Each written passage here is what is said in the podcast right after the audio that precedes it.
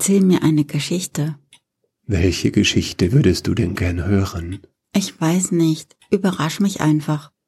Gut. Ich suche. Ich entscheide mich für Emil und die Detektive. Kapitel 1 Emil Da ist erstens einmal Emil selber in seinem dunkelblauen Sonntagsanzug. Er zieht ihn gar nicht gern an und nur wenn er muss. Blaue Anzüge kriegen so grässlich leicht Flecken. Und dann macht Emils Mutter die Kleiderbürste nass, klemmt den Jungen zwischen ihre Knie, putzt und bürstet und sagt stets, Junge, Junge, du weißt doch, dass ich dir kein andern kaufen kann. Und dann denkt er immer erst, wenn's zu spät ist, daran, dass sie den ganzen Tag arbeitet, damit sie zu essen haben und damit er in die Realschule gehen kann. Das ist doof. Die Geschichte ist doof. Ja, die hast du mir schon mal vorgelesen, stimmt's? Vor 248 Tagen. Da hat sie dir gut gefallen. Du hast gesagt, Aufzeichnung. Das war klasse. Gustav mit der Huppe ist cool. Aufzeichnungsende. Eben. Aber ich glaube nicht, dass er beim zweiten Mal cooler ist. Erzähl mir lieber eine andere Geschichte. Eine, die nicht so alt ist. Gut. Ich suche. Ich entscheide mich für Der kleine Drache Kokosnuss. Kapitel 1. Die Dracheninsel. Die Erde ist eine Kugel. Eine nicht ganz runde Kugel. Nicht so rund wie eine Marzipankartoffel oder eine Rumkugel, sondern eher wie ein Kürbis. Und glatt ist die Kugel auch nicht, sondern etwas holprig, wegen der Berge und der Täler, der Wälder und der Wolkenkratzer. Auf der Erdkugel gibt es so viel Wasser, dass nicht einmal eine Milliarde Eimer reichen würde, um alles auszuschöpfen. Nicht einmal eine Milliarde Rieseneimer würde dafür reichen. Das meiste Wasser ist Salzwasser und es heißt Weltmeere. Die Weltmeere sind so riesig, dass die Menschen noch nicht. Langweilig. Die Geschichte ist langweilig. Ja, das klingt ja wie ein Buch, das die Welt erklären tut. Da heißt es schon Drachenbuch, aber es geht um Salzwasser. Langweilig. Laut meiner Datenbank ist das eine sehr beliebte Serie bei Mädchen deines Alters. Haben wir nicht gesagt, dass mein Alter egal ist? Dein Bruder hat die Altersfilter abgeschaltet und deine Eltern wurden benachrichtigt, aber sie haben sie nicht wieder eingeschaltet. Also kannst du mir doch jede Geschichte erzählen, oder? Der Filter bezieht sich auf Gewaltdarstellungen, Schimpfwörter, Blasphemie und kritische Beschreibungen der Prinzipien des Grundgesetzes. Allerdings lässt sich der Filter für erotische Inhalte nicht durch die Besitzer abschalten. Was sind denn erotische Inhalte? Geschichten, die direkt oder indirekt die körperliche Liebe, Geschlechtsverkehr oder die Anbahnung dieser Handlungen zum Thema haben. Ich geht. Das will ich sowieso nicht hören. Gewalt reicht mir völlig. Also erzähl mir eine andere Geschichte.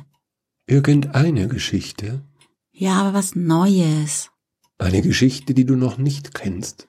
Ja, nein, etwas ganz Neues. Denk dir eine Geschichte aus. Ohne Geschlechtsverkehr, aber mit Gewalt und mit Verbrechen. Etwas Spannendes. Gut. Ich generiere eine Geschichte. Ich nenne sie 78, weil es die 78. Geschichte ist, die ich für dich generiert habe. Sie beginnt in Harlem und sie spielt im Jahre 1973. Es ist ein Hundewetter, hat Charlie gesagt. Aber nicht, weil es regnete, sondern weil es in diesem Juli so heiß in New York war, dass nicht einmal mehr die Hunde Gassi gehen wollten. In Mandys Maniküre treffen sich drei Trickdiebe.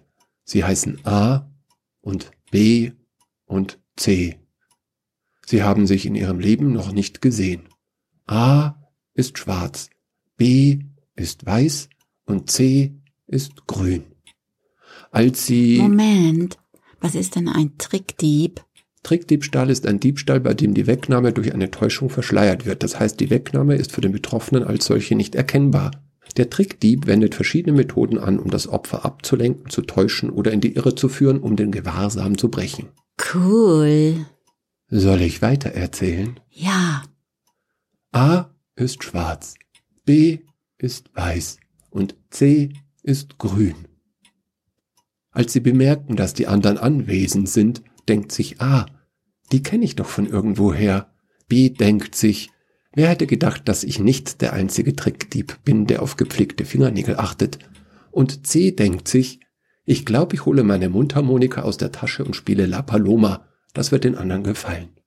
Und C nimmt die Mundharmonika aus der Tasche, führt sie an den Mund, aber es ertönt nicht La Paloma, denn dieses Lied, komponiert von Sebastian de Iradier im Jahre 1863, kennt niemand in Harlem, auch nicht C.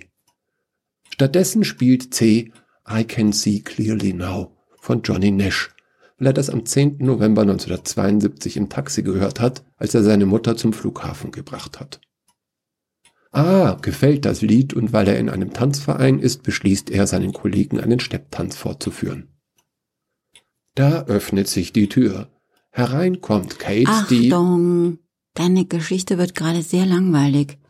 Es wird Zeit für ein bisschen Gewalt, glaube ich. Gewalt. Gut. Ich habe die neuen Parameter gespeichert. Da öffnet sich die Tür und ein brennender Lastwagen rast in Mandys Maniküre. Kate kann sich mit einem Hechtsprung retten, aber A und B sind sofort tot, als der LKW sie an der Rückwand des Studios zerdrückt. Der Fahrer war nicht angeschnallt und sein Kopf durchschlägt die Windschutzscheibe. Das Glas durchschneidet die linksseitige Karotis und Blut spritzt im Rhythmus seines Herzschlags auf das Poster von Louis Armstrong, welches Mandy am 3. März 1969 bei einem Flohmarkt von einem Kriegsveteranen im Rollstuhl gekauft hat. Boah, das reicht aber jetzt mal an Gewalt. Das ist ja eklig. Nee, danke. Also das mit der Gewalt finde ich echt nicht gut. Dann lieber etwas ohne Gewalt, sonst kriege ich nur Albträume. Lieber was mit, mit, mit Gefühlen. Gefühle. Gut. Ich habe die neuen Parameter gespeichert.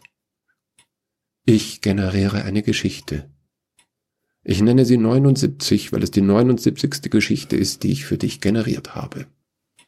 Leonid hatte sein Briefmarkenalbum voll und starrte aus dem Fenster. Dicke Tränen kullerten über seine Backen. Er dachte, jetzt bin ich erst neun Jahre alt und schon ist mein Leben völlig sinnlos. Ich muss hier weg, egal was Mutter und Vater darüber denken. So ging er entschlossenen Schrittes in sein Zimmer und packte einen Koffer. Er berechnete, dass sieben Unterhosen reichen müssten, um bis nach Sibirien zu kommen, aber er packte nur sechs ein, denn er wollte ja Abenteuer erleben.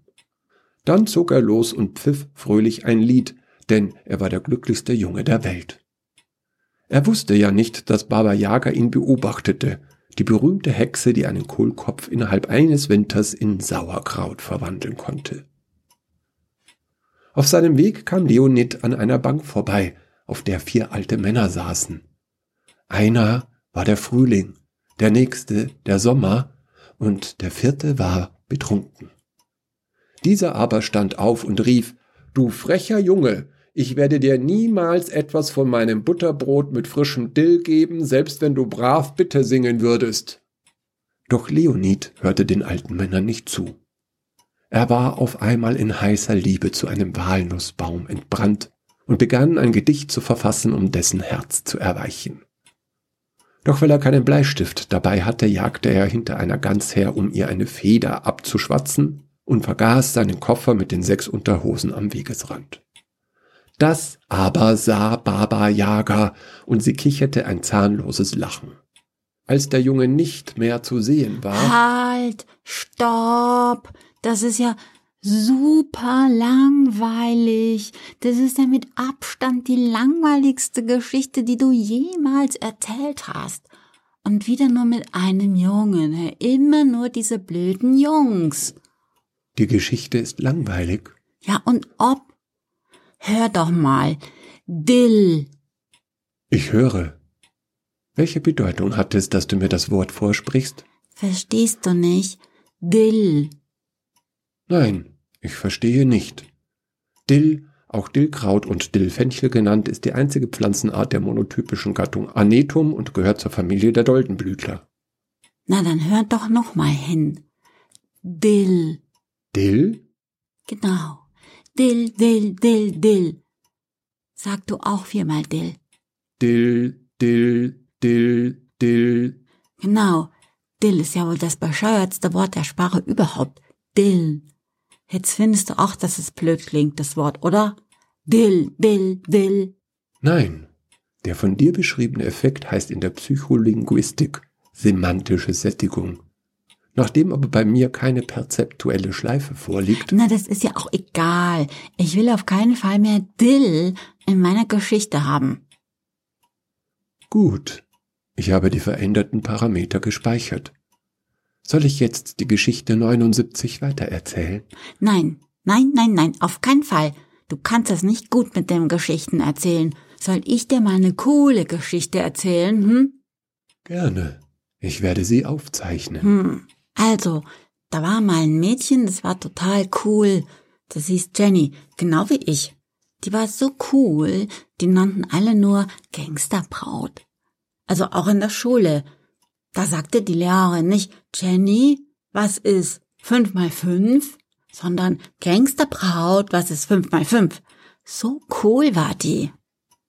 Und eines Tages hat sie sich mit ihrem doofen Bruder gestritten. Der hieß Olaf, genau wie mein Bruder auch. Und er war auch genauso doof, doofer sogar. Der Olaf von der Jenny, also von der Gangsterbraut, der hatte ihren Adventskalender heimlich gegessen, so wie mein Olaf auch. Das ist natürlich Verrat. Also haben die beiden gestritten und der Olaf hat die Jenny, naja, also die Gangsterbraut, an den Zöpfen gezogen. Aber das war ein Fehler. Denn dann hat sie ihm so einen Tritt gegeben, dass er ganz hoch in die Luft geflogen ist, über das Haus drüber und über das nächste, bis er im Freibad gelandet ist. Das hat so geplatscht, dass alles Wasser aus dem Becken weg war. Und dann hat die Mama gesagt, das macht man doch nicht als Mädchen Gangsterbraut. Das gehört sich doch nicht. Das hat sie aber dann nur noch wütender gemacht. Also ist sie in die Garage und ist auf ihr Motorrad gestiegen und hat Vollgas gegeben. Dann ist sie einfach durch die Tür von der Garage gerast, dass es eine Explosion gegeben hat und die Tür war nur noch kleine Holzsplitter. Und sie ist super schnell die Straße lang gedüst und als dann die Höcker kamen, wegen der Spielstraße, wo immer alle fluchen, hat sich die einfach als Abschussrampe benutzt und hat noch mehr Gas gegeben. Und dann ist sie in den Himmel geflogen, ganz hoch und immer, immer höher. Erst hat sie ein Flugzeug überholt und dann hat sie ganz tief die Luft angehalten und ist an der Raumstation vorbei und hat den Astronauten gewunken. Die haben aber blöd geguckt. Die haben gesagt, ob das wieder die Gangsterbraut ist. Und dann, dann ist sie einmal um die Welt geflogen. So schnell war sie. Und sie hat die chinesische Mauer gesehen und die Pyramiden. Und dann ist sie genau wieder in der Straße gelandet, genau da, wo sie losgefahren ist. Und dann hat sie gebremst, so heftig, dass es nach Gummi gerochen hat. Und die ganze Straße war voller Rauch. Und dann war da der Olaf vor der Garage, der war ganz nass wie ein Pudel und der hat gesagt, tut mir leid, Gangsterbraut.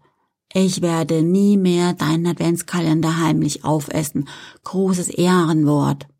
Und die Mama von der Jenny war auch da und hat gesagt, Ach, Gangsterbraut, schön, dass du wieder da bist. Hast du ein Foto von der chinesischen Mauer mitgebracht? Aber die Jenny hat gesagt, nee, ich hab das Handy vergessen. Aber jetzt bin ich müde und will schlafen. Ja, und das ist das Ende der Geschichte. Gut. Gespeichert. Ich habe die Geschichte Jenny 1 genannt, weil sie die erste Geschichte ist, die du für mich generiert hast. Willst du jetzt schlafen? Ja, ich bin auch müde.